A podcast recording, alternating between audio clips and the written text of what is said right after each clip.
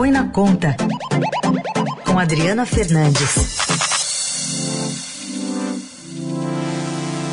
Bom dia, Adri.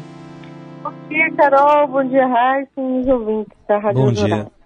Câmara dos Deputados concluiu a votação da PEC emergencial, que vai abrir caminho aí para a nova rodada do auxílio emergencial vulneráveis na pandemia e criar instrumentos de ajustes, despesas em momentos aí de comprometimento severo das finanças da União, estados ou municípios ou, ou, ou de calamidade nacional, né? E a gente traz aqui um trechinho da fala do deputado Arthur Lira, né, presidente da Câmara, é, concluindo aí que essa medida é bastante importante para o país. Para a população, para o Brasil, para os governos, nós aprovamos no Senado e na Câmara inúmeras ferramentas de controle de gastos. Né? Uma sinalização muito forte de que daqui para frente o Brasil vai estar atento a conter as suas despesas, a se programar, a ter previsibilidade, principalmente nessa questão dos gastos. Mas para além desse discurso aí, Adriana, né, de de balanço de um trabalho bem feito, de que tudo deu certo no final. A gente tem um clima de traições aí, que a gente tem até uma sonorização do Nelson Volter, que você vai contar pra gente todos os bastidores dessa história. Pois é, não foi bem assim como o Lira está falando, o presidente da Câmara. Teve muitas uh, derrotas, né, principalmente para a equipe econômica que esperava uma PEC mais robusta essa, como a gente chama aqui em Brasília, desidratação do texto, foi patrocinada pelo presidente Jair Bolsonaro, sobretudo, que a, bancou né, a mudança, a, a, é, é, tirar a blindagem dos, do, das categorias de segurança, abrindo caminho para que toda a, todos os servidores fossem beneficiados com uma, uma com a não é, o, os gatilhos, as medidas de corte previstas na proposta não alcançassem é, para, para as promoções, para as promoções futuras, né? Mas tem um ponto, Carol, importante que foi a, o clima ruim que está entre o ministro da Economia, Paulo Guedes, e o secretário da Receita Federal, tudo por conta dessa negociação, da articulação na PEC. É, Paulo Guedes diz agora a, a auxiliares que o amor o, pelo seu secretário José Tostes acabou. Bom, e no meio disso tudo a gente vê o, o, ministro Guedes dizendo que o presidente Bolsonaro vai anunciar mais medidas aí em relação à jornada de trabalho. É, o ministro Guedes está ali numa situação que a gente não sabe. A cada dia parece que ele perde um pouco mais de, de poder e de prestígio, né, Adri? Ele está numa situação de equilibrista, né? Porque ele não quer é, gastar, é, como foi no ano 2020, né? Muitos recursos, muito dinheiro. Já foram pagos é, gastos de 2020 mais 524 bilhões de reais.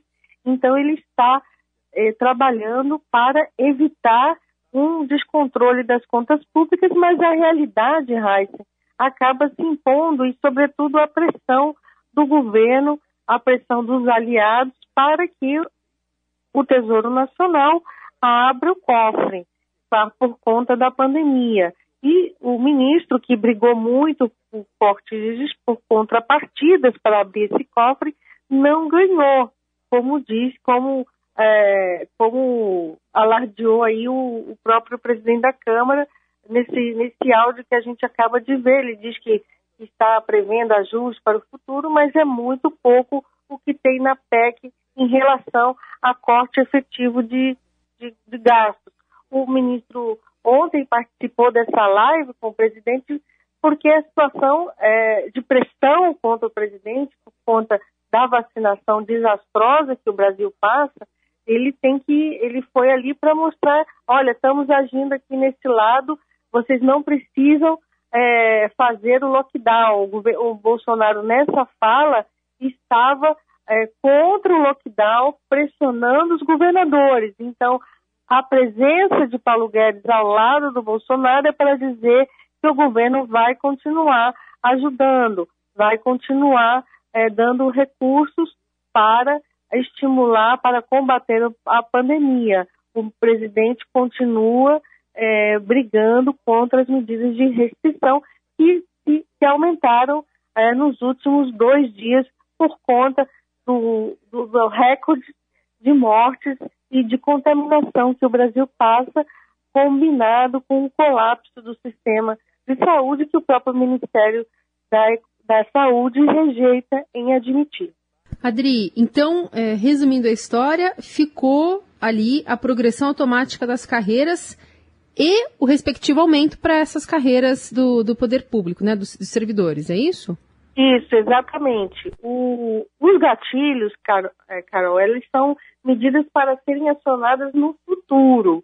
Então, é, se o governo tiver que ampliar gastos, além dos 44 bilhões do auxílio, acionando novamente o estado de calamidade que foi em 2020, o governo poderá, os estados, União e municípios poderão acionar essas medidas de ajuste, só que elas quase não existem, porque em 2021 já tem o congelamento de gastos, de, de, de salários, né?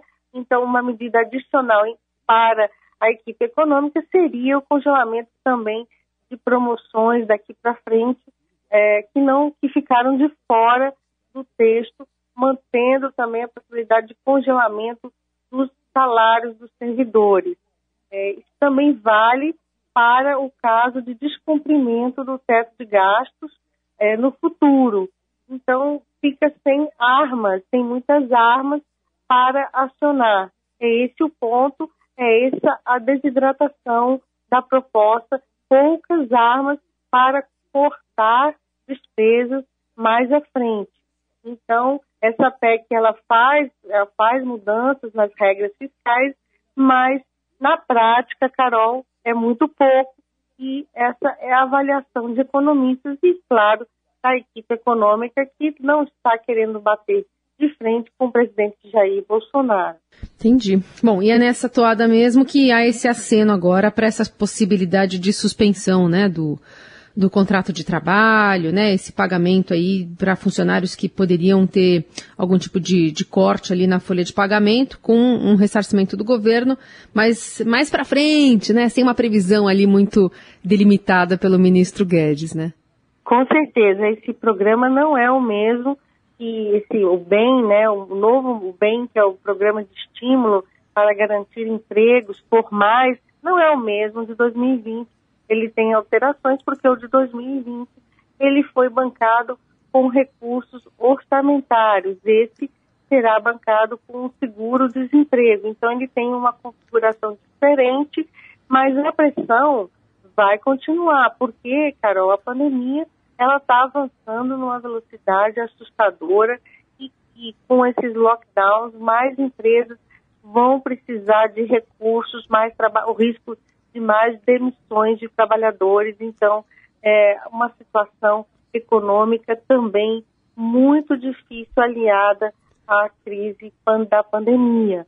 É, uhum. O governo, no final do ano passado, a gente começou a ver uma recuperação da atividade né, da atividade econômica. Agora já enfrenta esse, esse nova onda muito mais forte e o governo vai ser pressionado o tempo inteiro a tomar mais medidas. Então, o custo de não ter tido um, um planejamento estratégico da vacinação está muito maior também, não só em vidas, como também na economia. Então, o Brasil vai pagar mais para é, enfrentar esse momento difícil, o governo brasileiro. Essa Adriana Fernandes, conosco aqui às segundas, quartas e sextas. Valeu, Adri. Até mais.